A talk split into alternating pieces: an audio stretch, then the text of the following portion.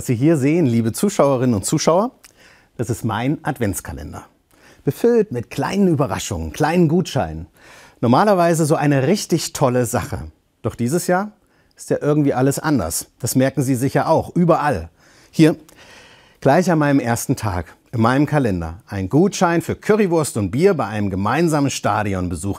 Das beste Geschenk überhaupt, normalerweise. Und dann auch noch für meinen VfL Bochum gegen die Dortmunder. Tja, aber die spielen schon nächste Woche. Ich käme rein, aber will ich das im Stehblock mit anderen jubeln? Fühlt sich irgendwie verkehrt an. Adventskalender Tag 2.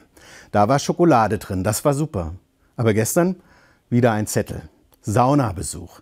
Na, ich glaube, das geht schon irgendwie, aber schön, schön ist das doch nicht. Mache ich dann wohl auch eher im nächsten Jahr. Heute in meinem Adventskalender kein Gutschein zum Glück, sondern einfach eine Printe. Das ist gut.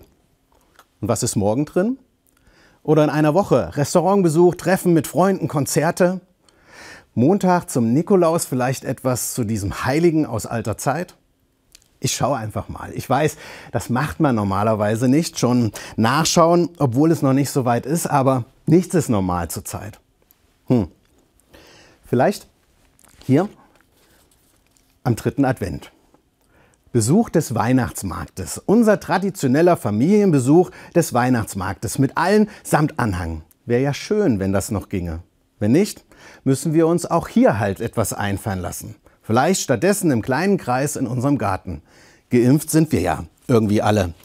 Ich schaue mal weiter. Vielleicht hier, der 15. Eine Duftkerze.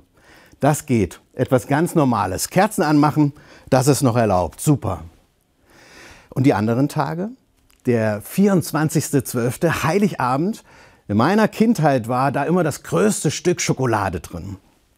Diesmal wieder ein Zettel, ein Gutschein. Ein Weihnachtskonzert der Messias.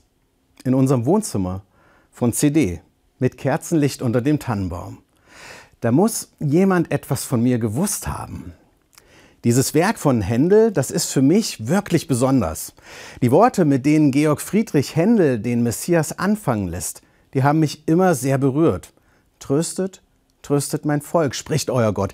Redet freundlich mit Jerusalem und predigt, dass die Knechtschaft ein Ende hat. Es ist ein Bibelvers. Doch nicht nur dieser Bibelvers, auch die Geschichte zu dem Werk von Händel sind für mich besonders. Händel hat es geschrieben nach einem Schlaganfall.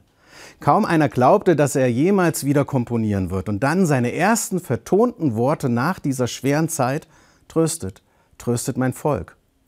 Das hat mich immer am meisten angerührt. Gott will uns trösten. Liebe Zuschauerinnen und Zuschauer, ich kann Trost in diesen Tagen gebrauchen. Und Sie? Advent 2021. Kleine, gut gemeinte Gutscheine bekommen einen traurigen Beigeschmack. Wir machen irgendwie das Beste daraus. Tröstet, tröstet mein Volk. Diese Worte tun mir einfach nur gut. Vertraue darauf, dass auch diese Dunkelheit ein Ende haben wird. Mir gibt das Kraft in diesen verrückten Zeiten. Und darauf freue ich mich wirklich auf den Messias. So oder so.